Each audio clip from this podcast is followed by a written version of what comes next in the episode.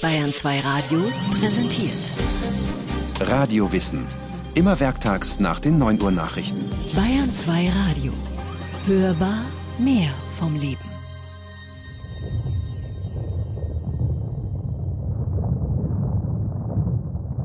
Das dürfte so gegen ja, halb vier Uhr früh gewesen sein. Ich hatte mich gerade ein bisschen ausgeruht, hatte mich aufs Bett gelegt und plötzlich wackelt das ganze Zimmer. Die ganzen Wände wackeln, die Lampen, die von der Decke hängen, wackeln, das ganze Bett wackelt und man reagiert völlig panisch. Man springt aus dem Bett, weiß aber nicht, wo man hin soll. Ich habe damals im fünften Stock eines Hauses äh, gewohnt. Mir war völlig klar, ich würde es nie mehr schaffen, wenn es wirklich zu einem harten Beben kommt, vom fünften Stock über die Treppe nach unten zu rennen. Den Aufzug zu benutzen wäre lebensgefährlich gewesen. Ja, man sitzt da und denkt, das war's dann.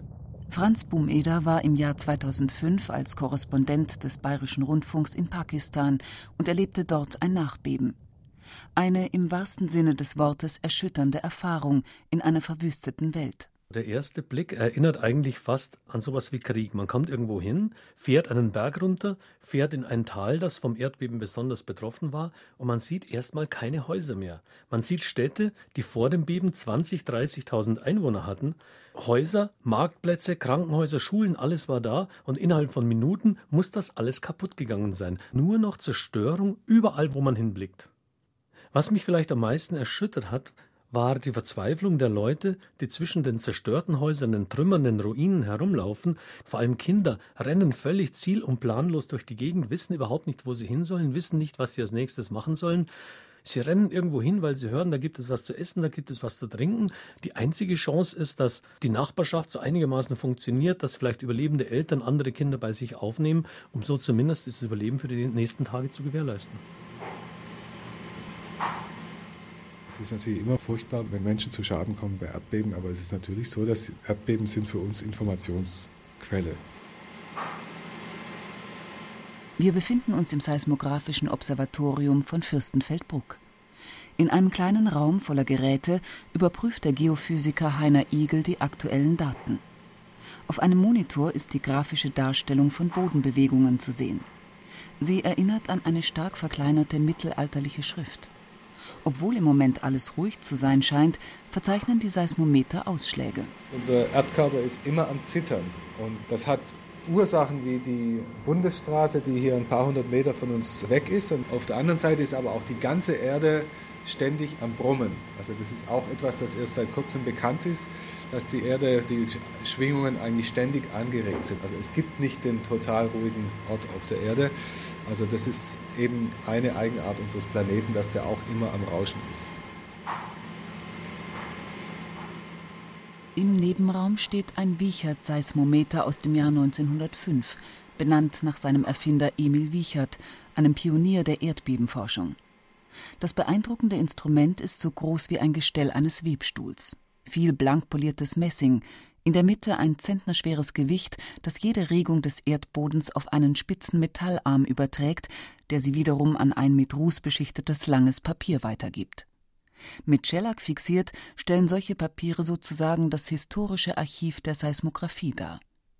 Heiner Igel zeigt eines, das datiert ist mit 18.04.1906 der Tag des großen Bebens von San Francisco. Das Kuriose zum Beispiel an dem San Francisco-Beben ist, dass die, selbst wenn das Erdbeben, das war mehrere tausend Kilometer entfernt, war die Bodenbewegung hier so stark, dass die Nadel letztendlich so stark ausgelenkt wurde, dass sie nicht mehr weiter aufgezeichnet hat. Man sagt, das, das Instrument ist übersteuert. Heutzutage hingegen lassen sich die Daten auch schwerster Erdbeben auf dem Computer sogar akustisch umsetzen.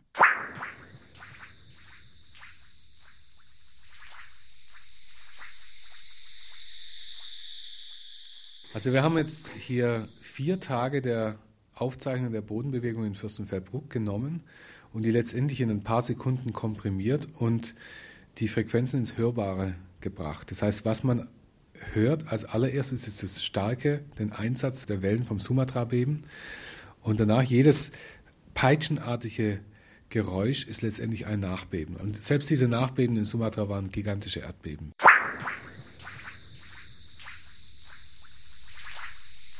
Das Sumatra-Beben vom 26. Dezember 2004 verursachte einen zerstörerischen Tsunami. eine riesige Meereswelle, der Hunderttausende von Menschen zum Opfer fielen. Wenn die Erde in Bewegung gerät, diese scheinbar so gelassene und zuverlässige Basis des menschlichen Daseins, dann verursacht sie Schrecken und Zerstörung wie kein anderes Element in seiner katastrophischen Form.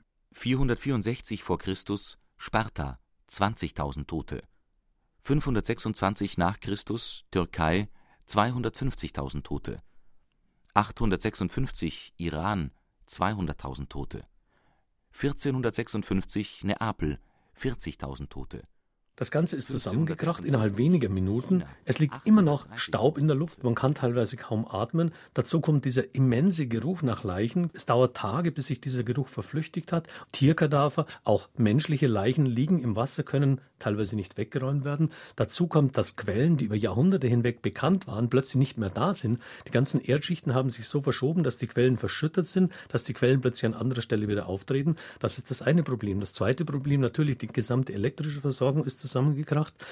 Die Leute haben keinen Strom mehr, die Leute können nicht mehr kochen, die Leute können, vor allem dann, wenn es kalt wird, in der Nacht nicht mehr heizen. All diese Probleme ziehen sich nach einem Erdbeben dann wirklich über Tage hinweg hin. 2004 Sumatra 250.000 Tote, 2005 Pakistan und Indien 78.000 Tote. In Deutschland gibt es ein paar Regionen, die relativ stark gefährdet sind. Also dazu zählt der Rheingraben und das Kölner Becken und auch noch die Schwäbische Alb.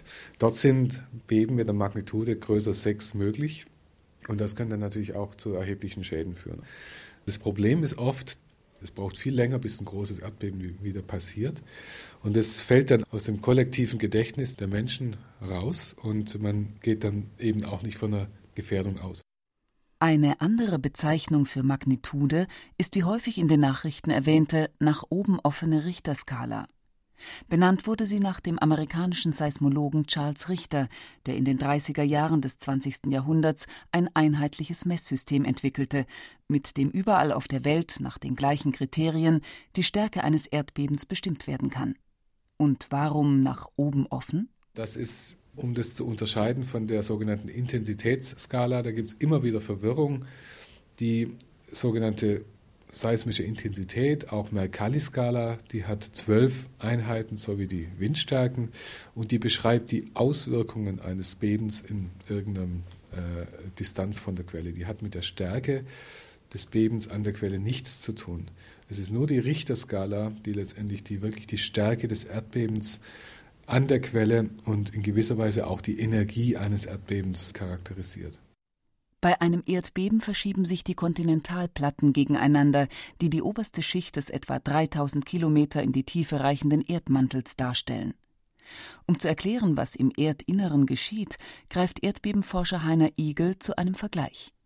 Das Ganze sei so ähnlich wie beim Spielzeug Silly Putty. Ich weiß nicht, ob Sie das kennen. Das ist eine Masse, aus der können Sie einen kleinen Ball machen. Wenn Sie den runterwerfen, dann dopst der zurück, so wie ein Superball also elastisch. Und wenn Sie dann die Tischkante hinlegen über lange Zeiträume, dann fließt er ganz langsam über Tage runter. Und so stellen wir uns das Material im Erdmantel vor. Das heißt, die seismischen elastischen Wellen, die da durchlaufen, die sehen den Erdmantel als elastisches Medium. Und über lange Zeiträume hinweg bewegt sich diese Masse wie eine Flüssigkeit. Und äh, jetzt kommt dazu, dass wir eigentlich im Erdinnern, oder unsere ganze Erde ist immer noch am Abkühlen, und am heißesten ist es am Erdinnern, das heißt, das ist unsere Herdplatte und die treibt die darüber liegende Flüssigkeit an zu Konvektionsströmungen und treibt dabei die darauf schwimmenden Kontinentalplatten an. Zu den rund 15 bis 20 Platten, die sozusagen auf der Erde schwimmen, gehören neben der afrikanischen, eurasischen oder indisch-australischen auch die sogenannte Süd-Sandwich-Platte oder die Kokosplatte, die sich unter anderem durch Nicaragua zieht. Sie alle bewegen sich eng aneinander vorbei, driften auseinander oder schieben sich in den sogenannten Subduktionszonen über bzw. untereinander. Dieser Prozess funktioniert allerdings nicht reibungslos. Die Platten verhaken sich ineinander, um dann irgendwann ruckartig auf ihrem Weg weiterzuziehen. Und dieser Ruck ist es, der die Erdbeben verursacht, die sich dann von einem Zentrum aus ausbreiten. Ganz plötzlich ist das instabil. Das heißt, ganz plötzlich fängt der Bruch an, loszugehen. Das ist sehr ähnlich wie an der Windschutzscheibe. Wenn man mal einen Stein an der Windschutzscheibe hat, man denkt, ist nicht schlimm, Das ist ein Riss, der ist vielleicht zwei oder drei Zentimeter breit. Und man fährt einfach weiter und kümmert sich nicht drum. Das ist sehr ähnlich wie in der Erdkruste. Man hat immer an den Rändern dieses Bruches sehr, sehr hohe Spannungen. Was ähnliches denkt man, passiert beim Erdbeben. Und eine der wichtigsten Aufgaben im Moment im Hinblick auf Erdbebenvorhersage ist, dass man versucht, diesen Nukleationsprozess zu beobachten. Im Voraus können die Forscher, ähnlich wie beim Wetterbericht, immer nur von Wahrscheinlichkeiten reden. Und da ist ein Beben in Regionen entlang der platten Grenzen wahrscheinlicher als in der Mitte der Flächen. In den kritischen Zonen ist zudem ein Beben wahrscheinlich umso stärker, je länger das letzte her ist. Denn wenn immer wieder kleine Bewegungen der Platten stattfinden, bedeutet das eine verhältnismäßig sanfte Entladung der aufgebauten Spannung. Wäre das nicht ein Ansatzpunkt für die Wissenschaft? Könnte man nicht schwere Erdbeben verhindern, indem man kleine Verschiebungen der Erdplatten künstlich auslöst? Das ist zumindest theoretisch tatsächlich möglich. Man hat es entdeckt, eigentlich diesen Effekt äh, in den 60er Jahren, als man in Denver in stillgelegte Erdölbohrungen gesagt hat, wir machen da mal unser Abwasser rein, es geht drei Kilometer tief, da passiert nichts. Plötzlich kamen da Erdbeben. Man hat einfach gemerkt, wenn man da Wasser reinpumpt, dann reduziert man die, die Normalspannungen an den Flächen und begünstigt dadurch Erdbeben. Und natürlich kommt man da aber sofort in Probleme, wenn man dann Erdbeben künstlich erzeugen würde, und es entstehen Schäden, also wer bezahlt die dann? Allein durch das Erdbeben kommen übrigens nur wenige Menschen ums Leben. Es sind ihre direkten Folgen, die so gefährlich sind. Tsunamis vor allem, also Flutwellen, die durch unterseeische Beben ausgelöst werden. Abseits der Küsten sind es vor allem die Trümmer einstürzender Bauten, die viele Menschen unter sich begraben. Davor kann man durch eine angemessene Bauweise schützen. Man kann mit relativ wenig Aufwand erdbebensichere Gebäude bauen. Also ganz einfach, wenn wir auf die Schwäbische Alb gehen, da gibt es überall Fachwerkhäuser. Also wenn Sie Häuser bauen mit einem Holzgerippe, dann sind die relativ erdbebensicher, weil das ganze Gebäude in sich schwingen kann. Was ganz schlecht ist, sind Backsteingebäude, weil sobald sie einen, einen, einen Versatz dann haben, bricht einfach das ganze Gebäude zusammen. Auch Hochhäuser sind zum Teil oft weniger gefährdet, weil sie einfach die Schwingungen aufnehmen können. Also das ist oft auch die Kritik, die man anbringt, wenn wirklich sehr viele Menschen auch ums Leben kommen, dass einfach nicht darauf geachtet wurde, dass man diese Maßnahmen einfach nicht konsequent genug verfolgt hat.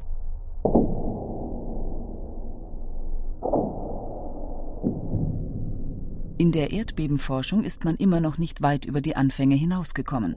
Das liegt in der Natur der Sache. Denn jede Wissenschaft beginnt mit der Beobachtung. Doch da stoßen die Forscher an fast unüberwindbare Grenzen. Wir können da nicht runter und uns anschauen, ja, wie sieht es denn wirklich aus? Das heißt auch, dass es eben sehr große Unsicherheiten zum Teil gibt, wenn wir versuchen, diese Prozesse oder die Strukturen im Erdinnern wirklich zu verstehen. Und es ist eigentlich immer wieder faszinierend, wenn man sich vor Augen führt, um die Jahrhundertwende, 19. Jahrhundert, 20. Jahrhundert. Einstein, Relativitätstheorie, Atomforschung, Elektronen, all diese Mikrostrukturen wurden damals entdeckt. Man hat sehr, sehr viel gewusst über fundamentale physikalische Phänomene und man muss sich immer wieder vor Augen halten, wir wissen erst seit 30, 35 Jahren eigentlich, wie Plattentektonik funktioniert. Wir wissen eigentlich heute immer noch nicht wirklich gut, wie Erdbeben funktionieren.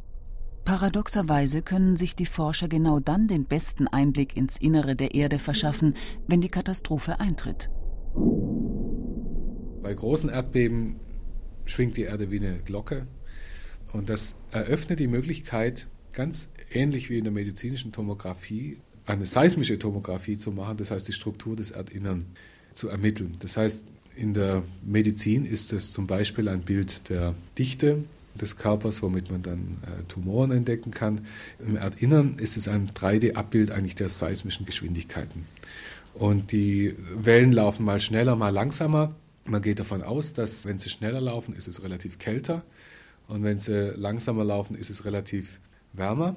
Und ähm, Sie alle kennen diese sogenannten Hotspots, wie Hawaii zum Beispiel. Man erkennt jetzt seismisch, dass unter Hawaii ist es relativ langsam. Das heißt, es ist äh, relativ heiß und das ist wie so eine Rauchfahne, die aus dem Erdmantel nach oben steigt und letztendlich von unten diesen Vulkanismus erzeugt, den wir in Hawaii beobachten. Doch nicht nur in Hawaii, auch in Bayern kann man durch Erdbeben Interessantes über das Innere unseres Planeten erfahren.